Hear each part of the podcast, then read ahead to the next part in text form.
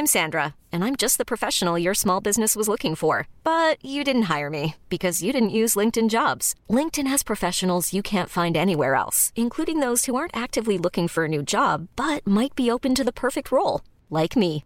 In a given month, over 70% of LinkedIn users don't visit other leading job sites. So if you're not looking on LinkedIn, you'll miss out on great candidates like Sandra. Start hiring professionals like a professional. Post your free job on linkedin.com/achieve today. Escuchas. Escuchas. Escuchas un podcast de Dixo. Escuchas Fuera de la Caja con Macario Esquetino.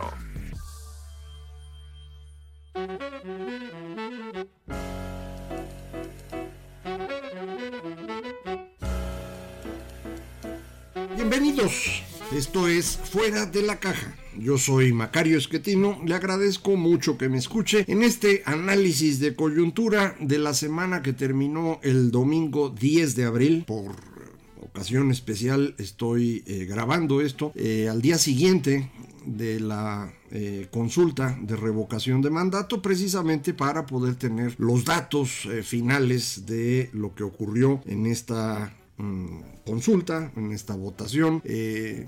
Que por primera vez se realiza en México. Ojalá sea la última, ya sabe usted, yo creo que este tipo de instrumentos no son muy útiles en un sistema presidencial. Eh, esa no es la idea de los regímenes presidenciales. En un eh, régimen presidencial eh, uno elige a un presidente por un periodo fijo de tiempo, pero este presidente puede o no tener mayorías en el Congreso es eh, la gran diferencia con el eh, régimen parlamentario, en donde lo que se vota es la mayoría en el Congreso y eh, esa mayoría decide quién es el jefe de gobierno, que suele ser el líder de la fracción más grande, y este o esta van a estar ahí el tiempo que pues eh, se mantenga esa mayoría. Hay un periodo eh, que no tiene final realmente. Puede haber elecciones con cierta frecuencia, se pueden llamar elecciones anticipadas, eh, pero no hay una duración fija para quien está en,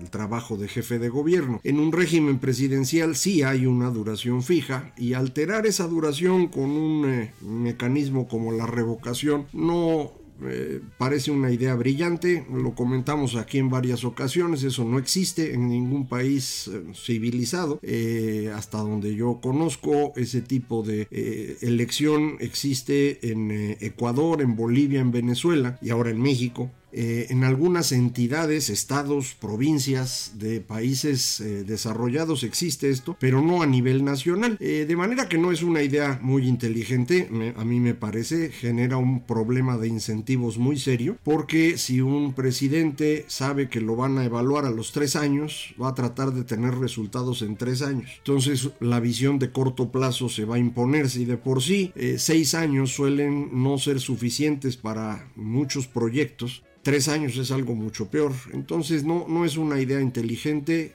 es realmente una intención eh, de mm, tratar de mantener una popularidad o un control político por encima de lo normal. Eh, esa es la razón por la cual eh, se estableció este mecanismo en Bolivia por Evo Morales, en Venezuela por Hugo Chávez, creo que en Ecuador quien lo, quien lo puso fue Correa, eso no, no recuerdo con eh, certeza, pero tampoco importa. Eh, pero no es una cosa que sea buena idea. Eh, ya lo hicimos.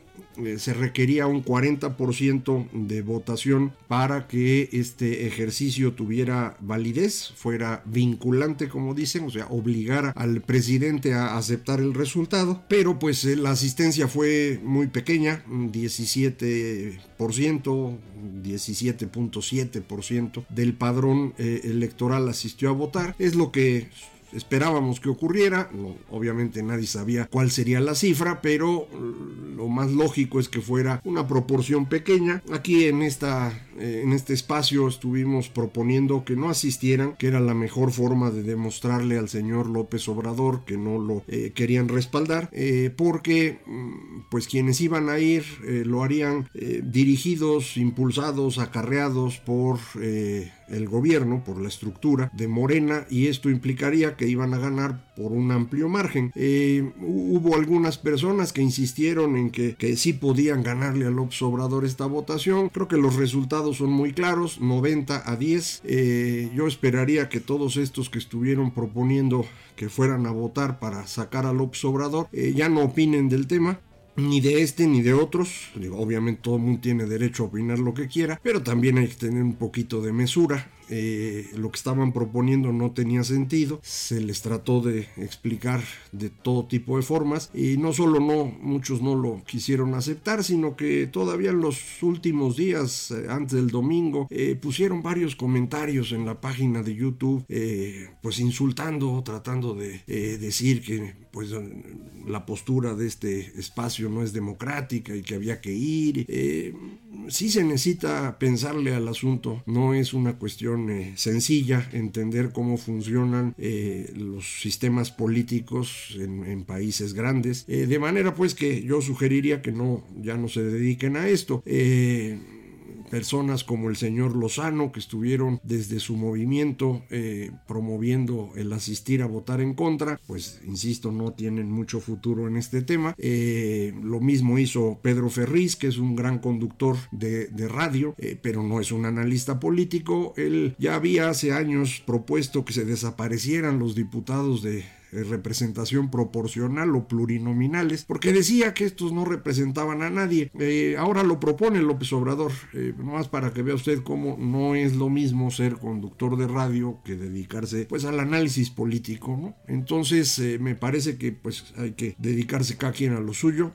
Los resultados son muy claros, la votación se distribuyó de una manera parecida a lo que ocurrió en 2006, cuando aquella elección tan competida entre Calderón y, López Obrador, que perdió este por muy poquito, y su votación se concentraba en el sur de México, eh, con la presencia adicional de estados como Zacatecas o Baja California Sur, en donde tenían gobierno eh, local. Eh, ahora ocurre prácticamente lo mismo, se concentra la votación en el sur del país, abajo del paralelo 20, que ya sabe usted que es mi, mi referencia para entender las dos formas que tenemos en México. No, no logran una votación eh, relevante en ningún lado. Lo más cercano al, al punto eh, necesario para eh, la revocación, que era 40%, lo, lo obtienen en Tabasco, en la entidad del presidente, pero pues nada más que eso. después de, de, la votación, ya que cerraron las urnas y se empezaron a publicar datos, eh, los dirigentes de Morena salieron pues muy compungidos a tratar de argumentar que lo importante era el resultado y no cuánta gente había ido y que pues el 90% estuvo a favor del López Obrador, pero eso ya lo sabíamos, eh, el mismo presidente emitió un mensaje en la noche del domingo y luego en la mañanera volvió sobre el mismo asunto, eh, pues que tienen gran respaldo, que efectivamente 40% es mucho y que hay que bajarlo. Imagínense si la idea de revocación de mandato es mala, pues bajar los límites para que se pueda quitar al presidente es algo peor todavía. Entonces, eh, una muy mala eh, lógica la del señor presidente, eh, pero pues ya sabemos que no importa lo que él proponga en términos de reforma electoral, no va a haber reforma electoral, no hay manera, no tiene los votos, tiene que ser una reforma constitucional. Lo mismo ocurre con la reforma eléctrica, que se va a tratar de sacar a golpes, literalmente, en estos días de Semana Santa en Cámara de Diputados. Tampoco va a pasar.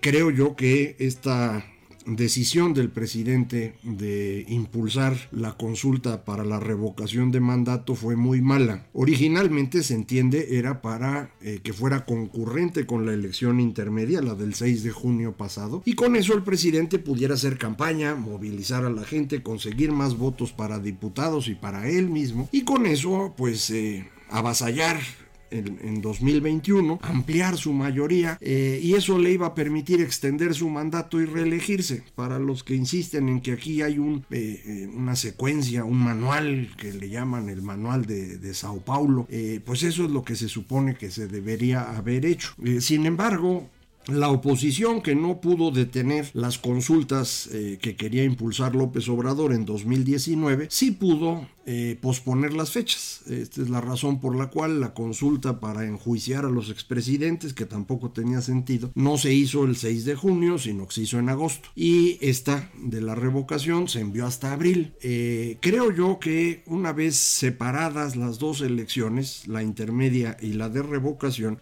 para el presidente eh, lo mejor hubiera sido que no hubiera revocación. No tenía por qué haber, se necesitaban 3 millones de firmas. Eh, pudo haber dicho, miren, pues nadie pide revocación, o sea que yo sigo. Y eso es lo que iba a pasar. Eh, pero le ganó la idea de, de ser popular y, quiso sacar a fuerza la revocación. Incluso su partido, Morena, consiguió creo que 11 millones de firmas. Eh, una cuarta parte de ellas sin duda era falsa, según los muestreos que se hicieron, eh, pero aún así son un montón de firmas, eh, para que se hiciera la consulta. Pero esto no era una buena idea, porque esta consulta lo que iba a mostrar era la verdadera fuerza de López Obrador. Él seguía insistiendo en sus 30 millones de votos, con los que ganó, sin duda, en, 2018 y que le daban una legitimidad amplísima. Eh, ya evaporó la mitad de esos votos, eh, ya regresó a su estado normal, que es 25% de la población que vota. Eh, esto es una aprobación bastante razonable,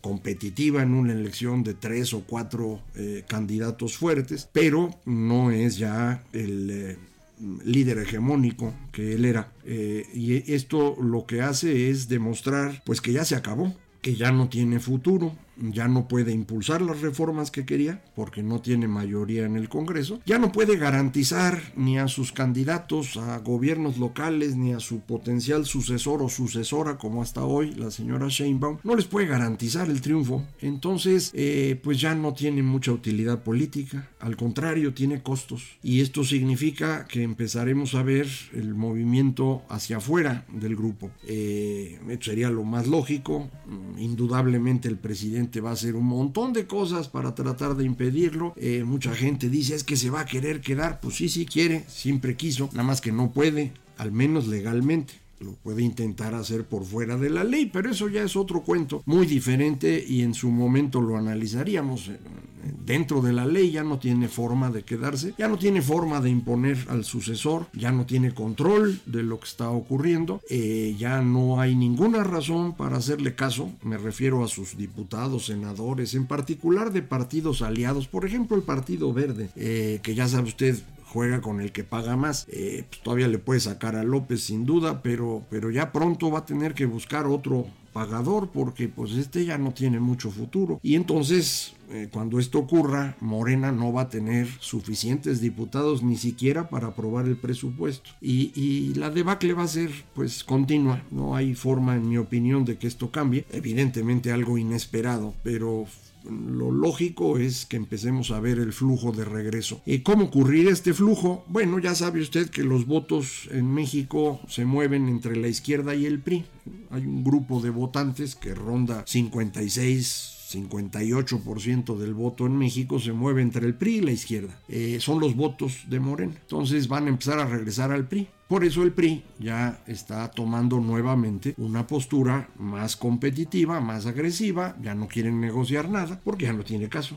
Ya ahora más bien es empezar a recuperar las estructuras perdidas, volver a tener a los operadores y empezar a ganar elecciones. Eh, a lo mejor usted dice, no, pues es que si, si gana el PRI es peor que si gana Morena. Pues yo qué quiere que le diga, ese es México, así construimos este país. Recuerde, el PRI fue hegemónico en el siglo XX, eh, construyeron una forma de ver el mundo, una ideología que llamamos el nacionalismo revolucionario, que es lo que nos enseñan en primaria y eso es lo que aprende la mayoría de los mexicanos. El restante 40, 40 y cachito por ciento es el que se disputa entre otros partidos. Ahí está el Partido Verde, que por razones inexplicables gana 4 o 5% del voto. Y la gran competencia se da entre Acción Nacional y Movimiento Ciudadano. Personas que no quieren votar por una estructura corporativa, como es el caso del PRI o Morena o el PRD, eh, pues votan por las opciones de Acción Nacional o Movimiento Ciudadano. Y ahí la diferencia entre ambos tiene que ver con candidatos locales y tiene que ver con una forma también de ver el mundo más o menos restrictiva. Eh,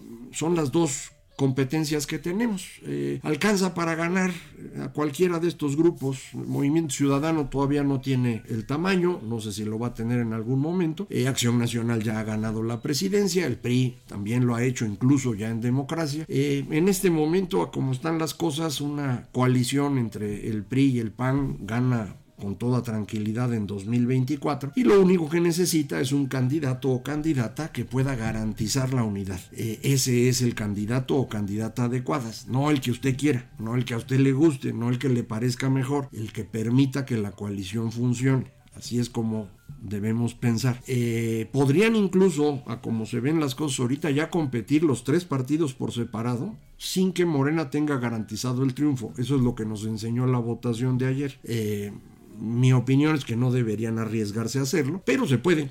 Es algo que, puede ocurrir. Entonces, vamos a ver en qué dirección se van moviendo las cosas, pero es muy claro que entramos ya en una etapa distinta, lo hemos comentado aquí, el 6 de marzo de 2020 yo escribí un artículo diciendo se acabó el sexenio, ya no va a poder hacer nada más, efectivamente no ha podido hacer nada más, lo que tenía arrancado hasta entonces es lo que ha continuado, eh, algunas cosas le han salido más menos como el aeropuerto de Santa Lucía que lo pudo inaugurar aunque no tenga muchos vuelos, eh, otras cosas no le salen ni le van a salir como la reforma eléctrica o rescatar a Pemex o Dos Bocas o el tren Maya, eh, pero ya no pudo hacer nada nuevo, ahora lo que ya tenemos claro a partir de hoy es que esto ya es eh, cuesta abajo, pero en serio. Eh, y va a empezar la fuga de gente y vamos a ver cómo va reaccionando. Ya sabe usted que es colérico el señor. Eh, esperemos que pueda administrar la salida, es algo que él nunca se imaginó que iba a ocurrir. Eh,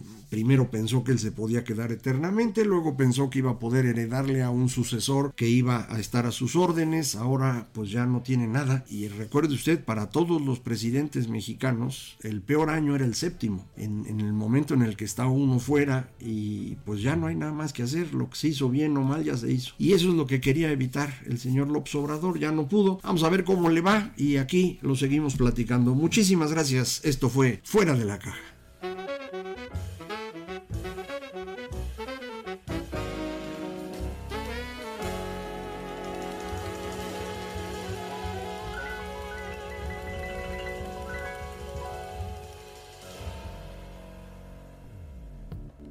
Dixo presentó Fuera de la caja con Macario Esquetino. La producción de este podcast corrió a cargo de Verónica Hernández. Coordinación de producción, Verónica Hernández. Dirección general, Dani Sadia. Ever catch yourself eating the same flavorless dinner three days in a row? Dreaming of something better? Well, HelloFresh is your guilt-free dream come true, baby. It's me, Kiki Palmer. Let's wake up those taste buds with hot, juicy pecan crusted chicken or garlic butter shrimp scampi. Mm. Hello Fresh. Stop dreaming of all the delicious possibilities and dig in at HelloFresh.com. Let's get this dinner party started.